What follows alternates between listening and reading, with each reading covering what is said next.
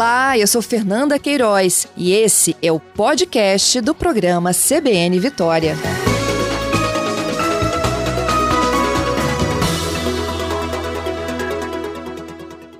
No bloco anterior, vocês acompanharam uma entrevista com a Secretaria de Estado da Saúde, né?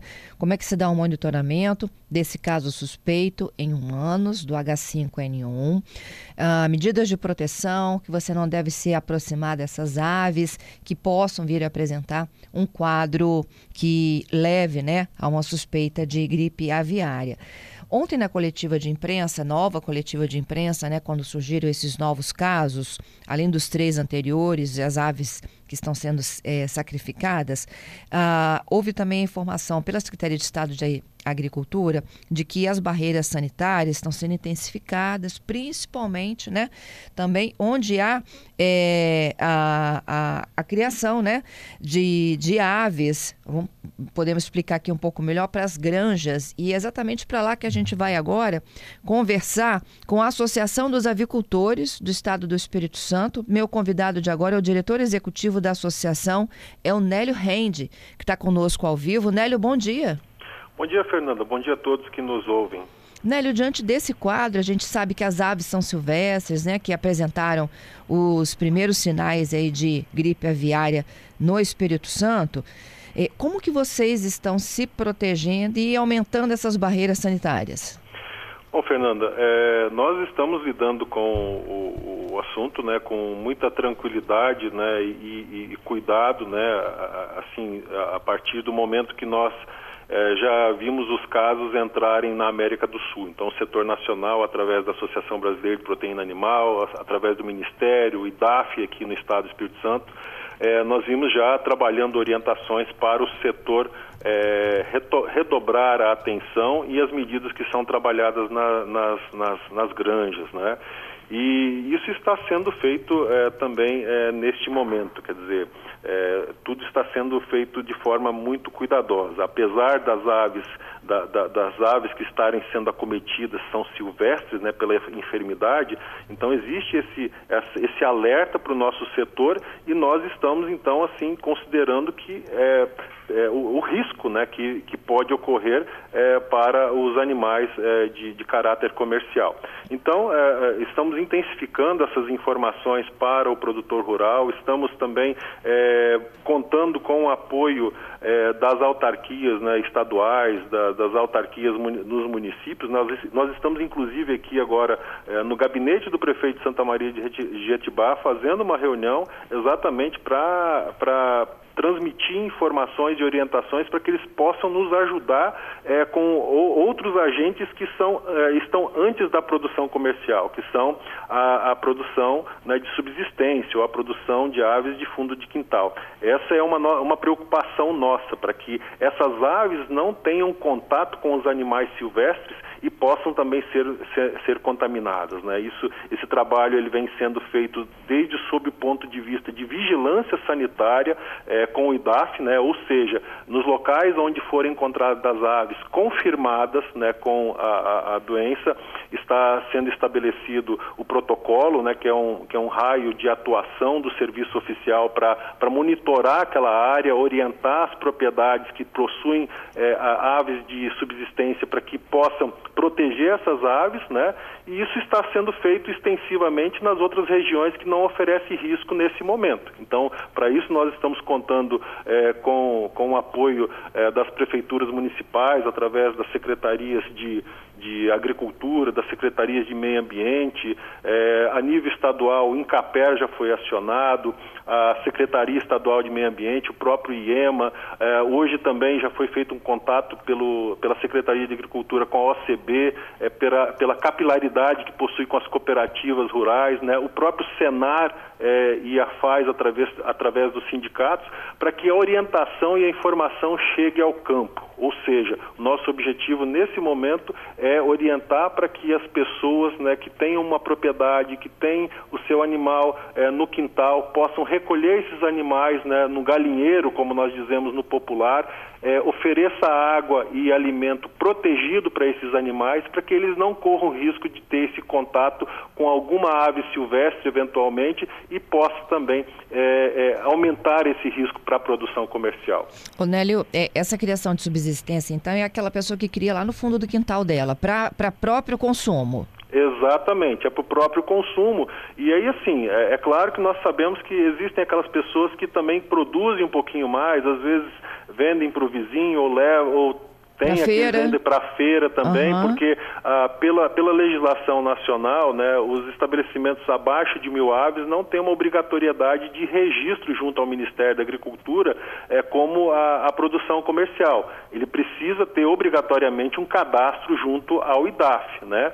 Então, assim, é, esse tipo de produção, se ela não estiver orientada e não estiver regulada, é, ela, ela pode oferecer um risco também para a avicultura. E a gente precisa lembrar, né, que a, a, venda de animais vivos ou de produtos que não tenham pelo menos um cadastro junto ao órgão oficial, em feiras livres ou em algum comércio, ela é proibida também. Né? Então, assim, é, é, a nossa preocupação é exatamente orientar essas pessoas para que possam realmente tomar o cuidado e protejam também os seus animais. Uhum. Então a orientação de vocês é de que essas aves não podem ficar soltas no quintal, ela tem que ir para dentro do galinheiro. A recomendação é essa, né? É exatamente é, criar meios para que ela não possa ter contato ou risco de contato com alguma ave externa. E aí quando nós falamos de uma ave externa, é, por exemplo, os casos que foram encontrados foram nos 30 réis, né, silvestres, então são aves maiores, mas isso pode acontecer com um animal, com um passarinho, um pardal, um, um, um um animal de pequeno porte que ele pode talvez ter tido um contato com essa ave silvestre e transportar esse vírus e, e aí sim chegar na, na, nessa avicultura de subsistência. Uhum. É, no caso das granjas maiores de vocês, vocês têm tela e esses animais já vivem confinados? Sim, ô, ô, Fernanda, nós temos que é, considerar o seguinte: o setor comercial ele vem de um rígido controle já e estabelecendo critérios há muitos anos. Né? Em 2007 foi estabelecido uma instrução normativa pelo Ministério da Agricultura é, é, estabelecendo critérios para que as granjas pudessem é, é, produzir e estabelecer é, a segurança, né, a biosseguridade nas granjas. Né?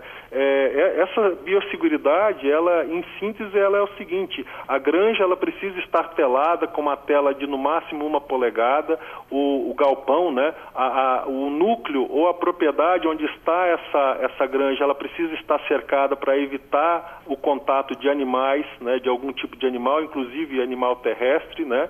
Uh, o acesso à granja ele precisa é, ter controles de pessoa, né, quer dizer, é, o controle de visitas de pessoas, o controle é, de veículos que precisam ser desinfetados, o, uma pessoa para entrar à granja, ela precisa talvez trocar a roupa ou higienizar o calçado ou trocar o calçado que está sendo que está usando para não correr o risco de levar alguma contaminação é, para dentro. E o que nós estamos fazendo nesse momento é exatamente colocando, é, é, é digamos, 100% em prática é, essas ações. Quer dizer, agora nós estamos requerendo que o setor realmente redobre os cuidados do que aquilo que ele já vem fazendo é, nos últimos anos. Quer dizer, então o produtor comercial ele já está habituado a, a fazer essas ações na sua propriedade e agora realmente ele está limitando e limitando muito, porque nós estamos recomendando, por exemplo, que qualquer tipo de visita seja terminantemente é, proibida ou suspensa, a não ser que seja realmente uma visita técnica,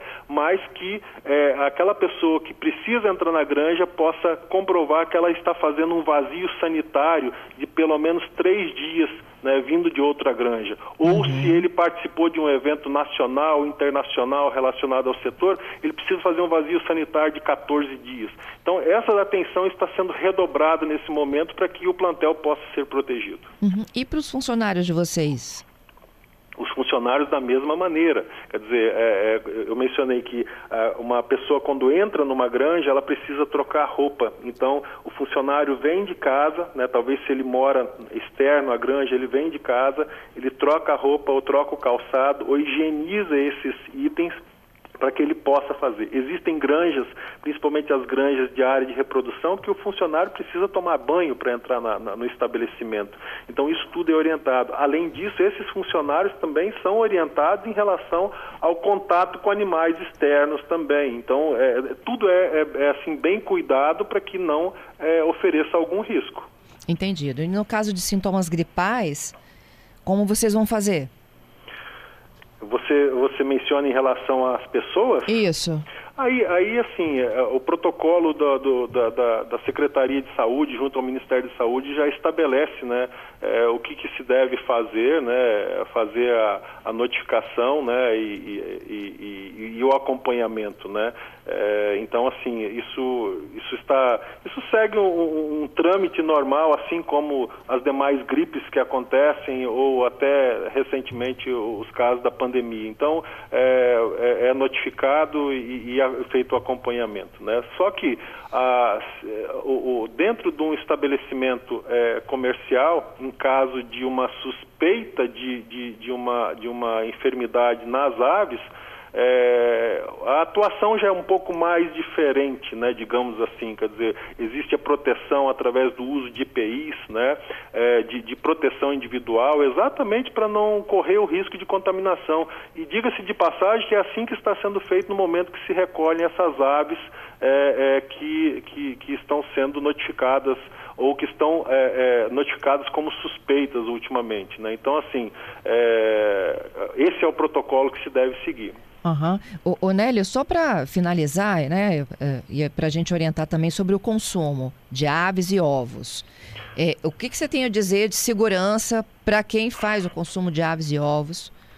Eu, eu, eu digo que deve continuar consumindo ovos e carnes sem medo, porque não há, risco nenhum. Primeiro, porque a enfermidade é, não está, ela está na, na, na produção é, na, nas aves selvagens, né, nas aves silvestres, então é, começa por, por, esse lado. E mesmo que tivesse algum, algum plantel acometido, não há risco de consumo de ovos e carne. É claro que é, no momento se houver, né, vamos colocar dessa forma, se houver algum tipo de contaminação, uh, os, os plantéis eles, eles são é, é, é, tratados de uma maneira isolada e não sai produto, enfim. Uh, mas uh, se, se, uh, se, houver esse tipo de, de incidência que no, no, no, estado qualquer que seja, é, não, é, no estado e no país não há risco de consumo. Né? O que nós estamos procurando fazer, Fernando, é deixar a população muito tranquila em relação a essa questão do consumo de aves e ovos. Isso pode continuar acontecendo, tanto que a legislação brasileira, o Ministério da Agricultura não proíbe a, a, a comercialização de, de, de produtos se houver, se houver alguma incidência de influenza aviária como está acontecendo aqui no Espírito Santo, em aves silvestres e assim por diante. E também, inclusive, o mercado internacional. Né? Nós esperamos que, que também eh, não ocorram eh, restrições né, para o mercado, porque eh, o Brasil é um grande fornecedor do mercado externo. Então, a população pode ficar muito tranquila, continuar consumindo, né? E, e, e isso, isso está sendo muito bem também acompanhado pelas autoridades. E se houvesse algum risco também, elas seriam as primeiras a alertar a população. Queria te agradecer, Nélio, pela participação aqui ao vivo no CBN Vitória, viu? Fernando, estamos sempre à disposição, né, e se me permite, né, orientar a população para que se, se, verificar que tem uma ave silvestre em algum local, é, que perceba que esse animal está talvez com andar cambaleante, zonza, com pescoço virado, ou com algum, algum comportamento diferente daquilo que é normal da ave, não toque nesse animal e comunique é, o, o, IDAF ou a Secretaria de Agricultura no, do município, algum órgão que esteja relacionado a, aos órgãos oficiais, né? E que faça essa comunicação, porque a população nos ajuda a fazer a chamada vigilância passiva, quer dizer, é a, a, a que pode nos ajudar. E orientar também aqueles que possuem a produção de fundo de quintal, que protejam as suas aves. É muito importante para que nós é, contenhamos esse, esse risco de, de, de alguma contaminação e que também é, protejam seus animais. Tá certo? Então, muito obrigado aí pela oportunidade. Eu que te agradeço, Nélio. Muito obrigada um por conversar conosco.